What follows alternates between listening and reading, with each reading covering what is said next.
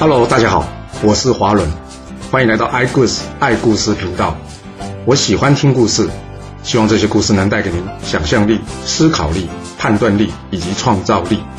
让我们一起来听故事吧。上次我们说到呢，这晋成功啊，捡到天上掉下来的礼物，成为晋国的国君啊。他上任之后，他很失去哦，因为他知道赵盾势力太大，所以呢。他决定要与赵盾维持良好的关系啊！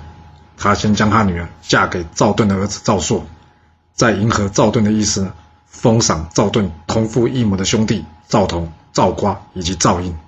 就这样，赵氏一族在晋国境内啊，权倾朝野。不久之后，这赵川呢、跑来跟着赵盾说：“哎，哥，我看这屠岸贾啊，是不是应该把他除掉啊？免得我们日夜担心。”赵盾一听，哎，人家都没说你弑君啊，你要拿什么理由杀他？算了吧，像这种没用的小人，不配污染我们的宝剑啊，就留他一条小命吧。不过赵盾当时一定没有想到，他这个决定啊，差点让这赵氏被灭族了。其实赵川弑君这件事啊，一直让赵盾觉得不舒服啊。过了一阵子，一天呢，这赵盾呢，来到史官办公的地方啊。他看到这史官董狐啊，他跟董狐说：“诶，能让我看看你写了什么吗？”董狐将这竹简呢交给了赵盾。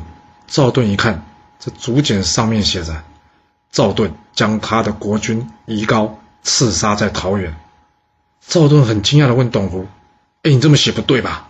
主公死的时候，我离绛州城至少还有两百里，我怎么知道他会被杀？换句话说，就是我有不在场证明啊。”他问董狐：“你这样写不是颠倒是非吗？”董狐说：“我没有颠倒是非。一，你说你逃离晋国，但是你当时又还没离开晋国。二，你身为相国，你回国之后有没有处罚这杀人凶手啊？没有啊。那你跟我说这件事跟你没关，谁信啊？换句话说，就是董狐认定的这是组织犯罪。”没下手的也算是共犯。赵盾语带威胁的对董狐说：“我说董大人呐、啊，你这错误可以改吗？”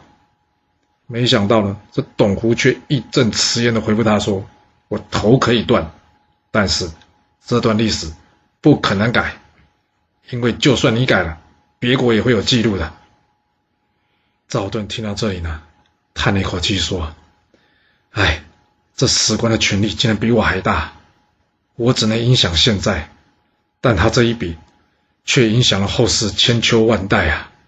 我赵盾弑君的恶名将永远被留在这历史之上啊！算了算了，你要知道，这董狐不畏惧赵盾的威胁，写下这段历史，成了后代文天祥非常有名的《正气歌》歌词中“再进董狐笔”的这一段，自此。赵盾对于晋成公非常的恭敬，他不希望再有什么不好的名声到他身上啊。但赵川可不这么想啊，他想说：“哎，我可是帮了赵盾一个大忙哎，所以他跑来要这赵盾呢给他升官。”但赵盾心里想：“你杀了国君，让我背着污名，我还让你升官，那大家会怎么看待我啊？”所以呢，他拒绝了这赵川的请求。由于赵川并不知道赵盾心里是怎么想的，只是觉得说：“嘿，这堂哥实在太不够意思了吧，竟然过河拆桥！”哎，回去之后啊，他他背部的旧伤复发，没多久也病死了。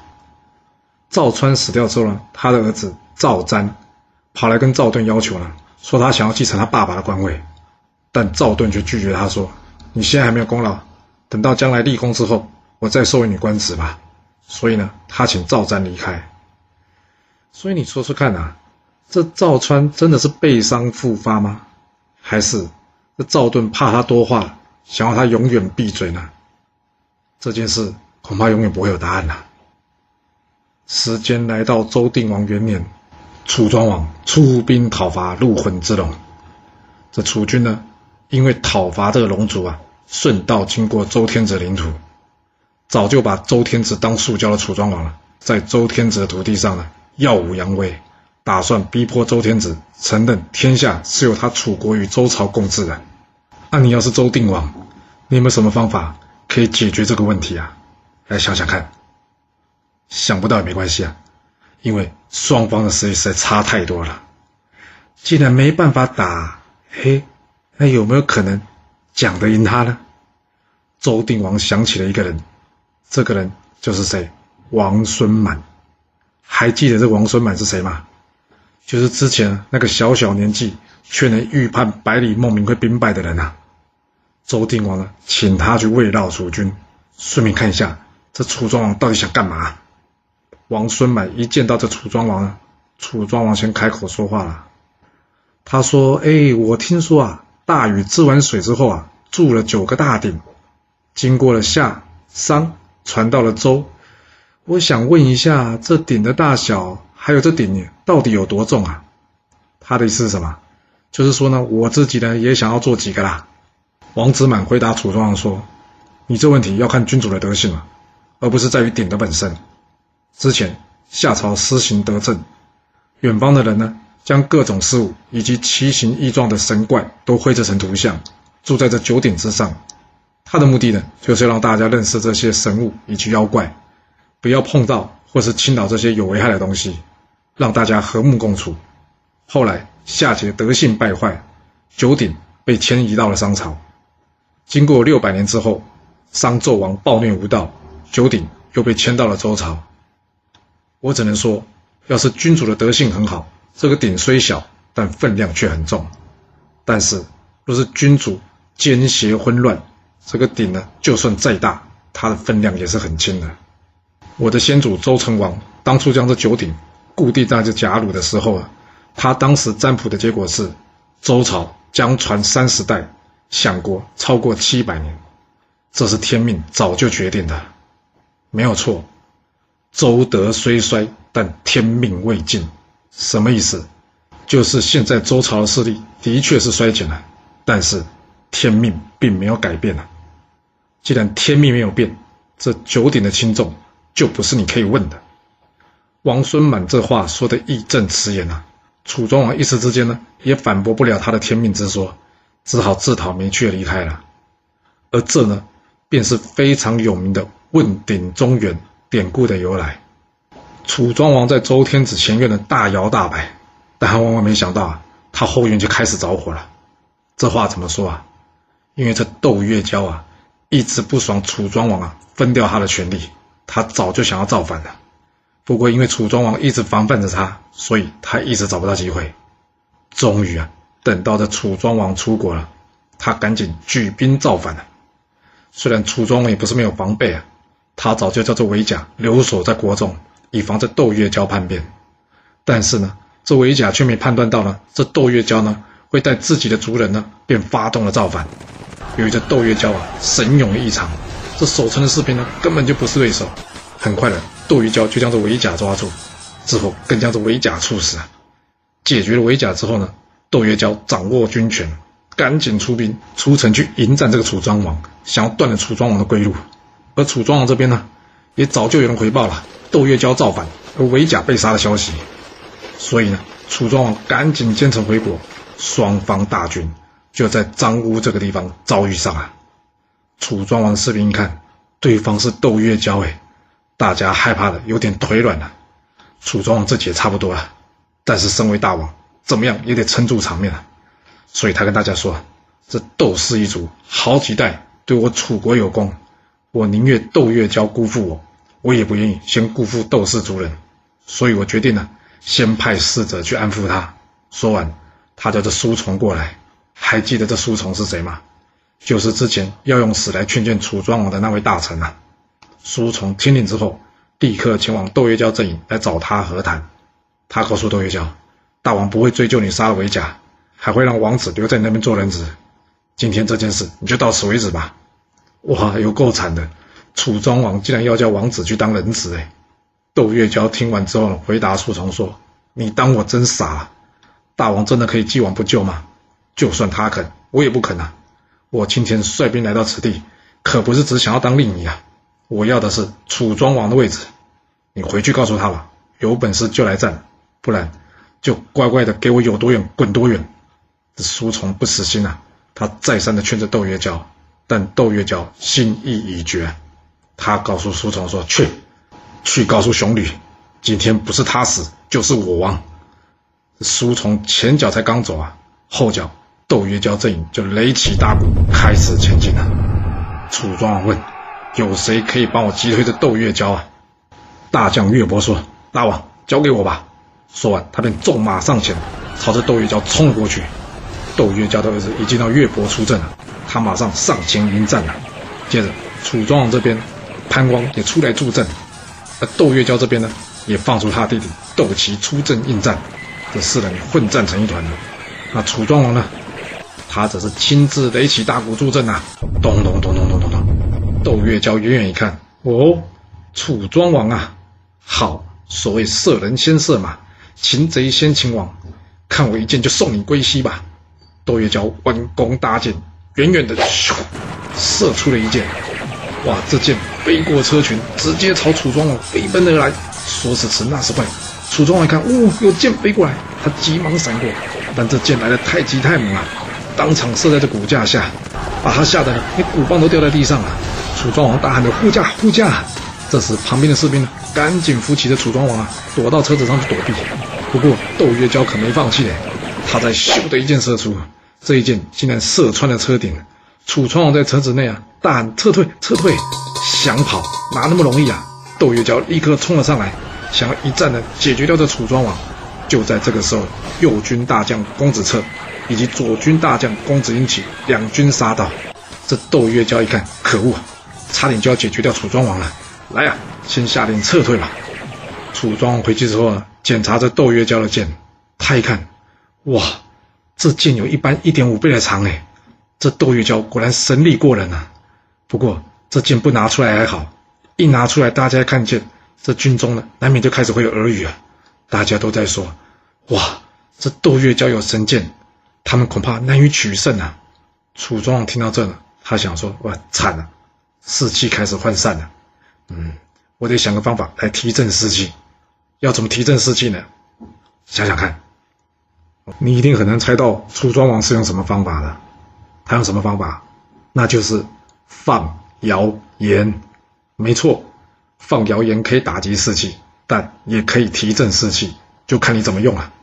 楚庄王对大家说：“哎，这之前呢，我曾祖父就是楚文王的时候啊，因为听说这外族龙族啊很会制造弓箭，所以呢，特地派人呢向他们去请教制作弓箭的方法。”不过这龙族呢，并没有将这造箭的技术传给我们，只是献上了两支利箭，名为透骨锋。这两支箭呢，原来一直收藏在这太庙，后来呢，不知道被谁给偷走了。哦，原来啊，这偷箭的人就是窦月娇啊。这下可好了，他学艺不精，两箭都没射到我。而这箭呢，也总共就这么两支。他明天呐，再也不会有机会射出这透骨风了。明天就是我们击败他的时候了。底下的将士一听。哇，这得到箭的时间、收藏箭的地点，还有箭的名字都有。嗯，大王说了这件事一定是真的啊，大家也就安心了。觉得这窦月娇其实也没多厉害，厉害的就是这两支箭。看到大家稳定之后呢，楚庄王说：“我决定了，我们大军要转向水果。我这次呢，要结合水果的大军，来共同灭了这窦氏叛军。”苏从一听到这军令啊。担心呢跑来找这右军大将公子彻啊，他跟公子说：“糟糕啊，大敌在前，大王却突然间下令撤退，我担心我们这一退，不止士气下降，更可能被窦月娇趁机追击啊。”公子彻说：“哎呀，你别担心了，大王是个聪明人，他这么说一定有他的想法了。要不这样，我先去问问看他，看他什么样的想法。”说完，公子彻找公子婴齐呢，一同前往去找楚庄王。他们呢，将自己呢还有苏从的担心呢，都告诉了楚庄王。楚庄王听完之后，笑着说：“哎呦，别担心了，我这么做是因为呢，这窦月娇实在太勇猛了，这一战我们只能自取，不能力拼啊。来，我告诉你们吧，你们只要如此如此，这般这般，这窦月娇一定会成为我们阶下之囚的。”两人领命之后呢，有信心的离开了，为接下来战斗去做准备啊。隔天一早，鸡才刚叫。楚庄王呢，已经率领大军开始撤退了。等了半天的窦月娇想说：“哎，这楚王怎么没来决战啊？”他派人去查看才知道，嗯，楚王已经撤退了。他心里想：楚国何时出了这种胆小鬼的君王啊？仗都还没开始打，就给我夹着尾巴跑了！来呀，给我追！接着，窦月娇率领大军去追击这楚庄王。这楚庄王打是不行哦，但是逃跑可是一流的。这窦月娇一连追了他一天一夜啊，追了两百里才追上他。窦月娇大军来到这清河桥边，他看见前方楚军正在吃早餐，于是他下令全军出击。哇，这楚军一看到窦月娇来，怎么办？还能怎么办？赶紧逃啊！这窦月娇一看，哈，又跑，可恶啊！他跟大家说：“今天要是追不到熊女，熊女就是楚庄王啊，我们就不吃饭了。”大家上啊！从这里可以看出来哦，楚庄王逃跑能力的确是一流的。那跑着跑着，竟然还有时间吃饭呢。不过窦月娇这边的士兵就惨了，他们跑了一天一夜，又没饭吃，大家又饿又累啊。这时候啊，终于追上楚军潘汪的军队了。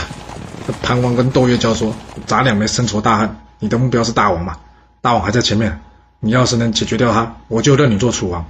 窦月娇一听，嗯，有理，好，只要解决了楚庄王，这一切就结束了。所以他撇下了潘汪，继续向前追击着楚庄王。又追了六十里，这窦月娇终于又追上楚军了。他一看，诶，不对啊，不是楚庄王啊，是将军熊腹肌啊。他问熊腹肌，啊，熊女人呢？熊腹肌说，嗯，那、你过来的时候没看到他吗？他在我后面呢。哦。这话可把窦月娇给听懵了。楚王在后面，窦月娇问熊腹肌：“你愿不愿意跟随我啊？要是我当上楚王，我一定会重重赏赐你的。”熊腹肌想了好一会，说：“好，你解决掉熊女，我就跟你。”窦月娇一听，他非常开心啊。这时候，熊腹肌跟窦月娇说：“我看你这些士兵都饿了，要不要先吃点饭啊？然后我们再去追这熊女吧。”窦月娇想想也是啊，他也饿了。于是呢，叫大家可以先准备吃饭了，吃完饭后再去追击这熊女。大家眼巴巴的就等着吃这热腾腾的早餐呢。就在这早饭快要好的时候呢，突然之间，公子侧骑公子英齐率领大军杀到。哇，怎么这个时候来？那这早饭不就没机会吃了？嚯、这没吃饭的时候呢，饿还可以忍耐一下，可是现在饭都到嘴边了，竟然不能吃，这饿着肚子可就比平常难受了几十倍啊！大家赶紧收拾着锅碗瓢盆呐、啊，匆忙的逃离战场。走了一段路之后呢，窦月娇的大军又回到刚刚经过的清河桥边了。没想到这桥竟然断了！哦，原来是这楚庄王啊，之前偷偷躲在这桥边呐，等着窦月娇过去之后呢，再找人将这桥给毁了。窦月娇赶紧找人看看，嗯，这河水到底深不深，能不能徒步过河啊？就在这个时候呢，河的对岸。战鼓声响起啊，咚咚咚咚咚咚咚！原来是这楚国将军越伯啊，率领军队到来了。越伯隔着河，大声对窦月娇说：“你赶紧下马投降吧！”窦月娇生气的大骂说：“怎么可能？来呀，给我放箭！”哦，不过这河很宽呢，这箭呢根本就射不到对岸。就在这个时候呢，越伯阵营之中呢有一位小将军，他的名字呢叫做养尧基。他对越伯说：“将军。”能不能让我与窦月娇比试一下剑法？越伯知道呢，这养尧基的剑法非常的好，他点点头说：“好，就让你试试吧。”接着，养尧基站到阵前来，他隔着河大声的对窦月娇说：“这河太宽了，士兵的箭是射不到的，别浪费力气了。我听说令尹的剑法如神，要不这样，我们就站在这断桥的两边，各射三箭。”来比较一下，谁比较厉害？窦月娇一听，你谁呀、啊？养瑶姬报名说：“我是岳伯帐下小将养瑶姬。”窦月娇一听，去，这名字听都没听过，你凭什么跟我比呀、啊？养瑶姬说：“令尹，你害怕不敢比吗？”窦月娇说：“好笑，我会怕你这无名小卒。好，我就与你比一比，我先射，看我一箭就射死你，省得浪费大家的时间。”养瑶姬说：“没问题，别说一箭了，三箭都让你先射，大家生死有命。我若是躲开，我就不是好汉。”于是两人各自站上了断桥的两端。这场比赛由窦月娇先攻，他用力的拉弓，咻，一箭射出。这养瑶姬呢，眼看这箭呢疾驶而来，他低下头去躲过了这一箭。窦月娇非常生气的说：“啊，刚不是说好了吗？不能躲吗？躲的不是好汉吗？你为什么低头啊？”养瑶姬说：“哎，不好意思啊，我刚刚脚有点痒，所以不自觉的呢低下头去看了一下。啊，再来再来，这次绝对不躲了。”窦月娇接着呢用力拉满弓箭，第二箭射出，咻，这箭呢再次疾驶而来，但是力道呢已经比上次弱了一点了。养妖姬看准机会，用他手中的弓呢轻轻的就将这箭给拨开了。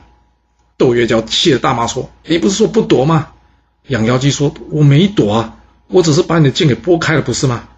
窦月娇说：“这跟躲开有什么不一样啊？”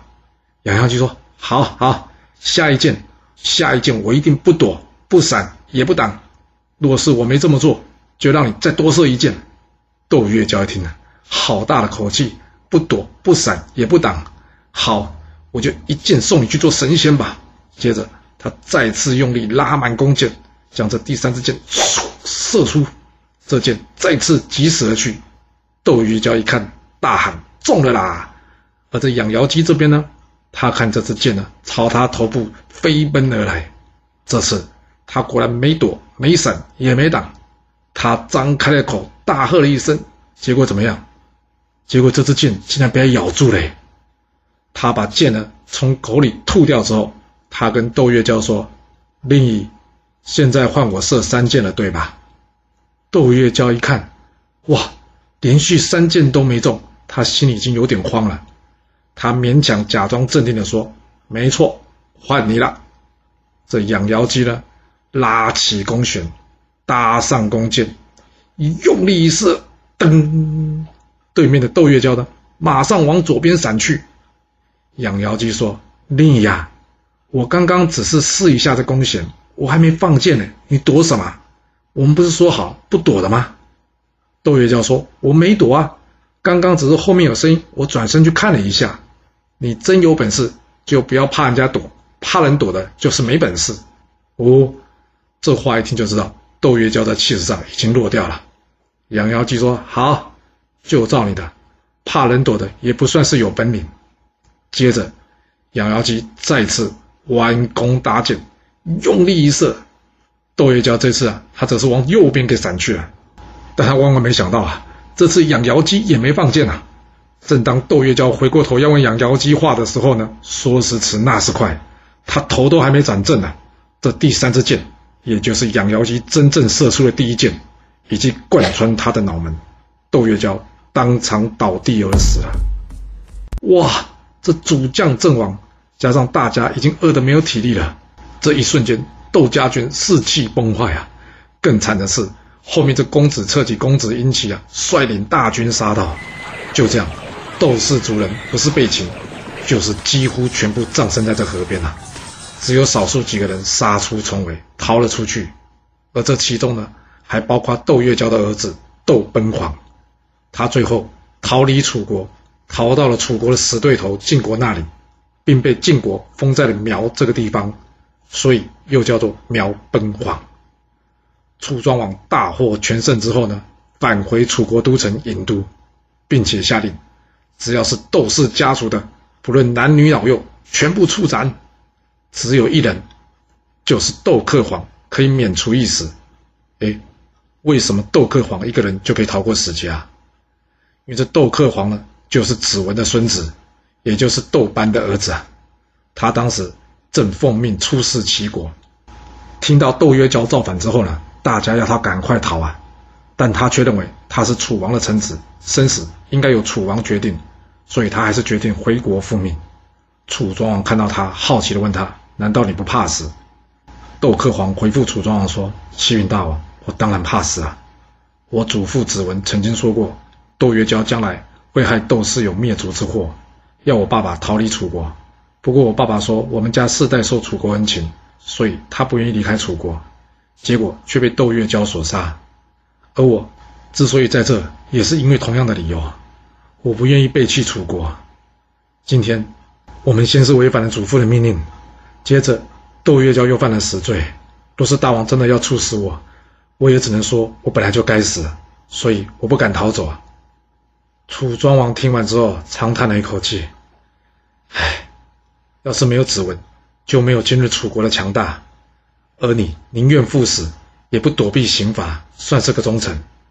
我不愿意诛杀忠臣。这样吧，从今天起，你改名叫做窦生，也就是重获新生的意思。既然窦生不在这要被杀的名单之中，那你就不用死了。于是，窦克黄变成了窦生，免于一死。这可能是历史上第一位记录被国君证明的人了。楚庄王最后终于灭了这窦氏，解决了心头的大患了。解决了国内的问题，楚庄王终于可以放手与晋国一争雌雄了。楚国与晋国接下来会爆发什么样的冲突呢？这故事又会如何的发展呢？我们要到下次才能跟各位说喽。好了，今天就先说到这。若喜欢我的故事，记得动动您的手指，给我五星评价，或是追踪、订阅以及分享哦。当然，也欢迎您留言分享你对这一集的想法，或是你也可以请我喝一杯咖啡或是饮料，让我有持续创作的动力。其实历史就是顶层阶级的生活记录，了解他们的思考方式以及作业模式，才有机会改变您的未来。谢谢您来听我说故事，我们下次再见喽。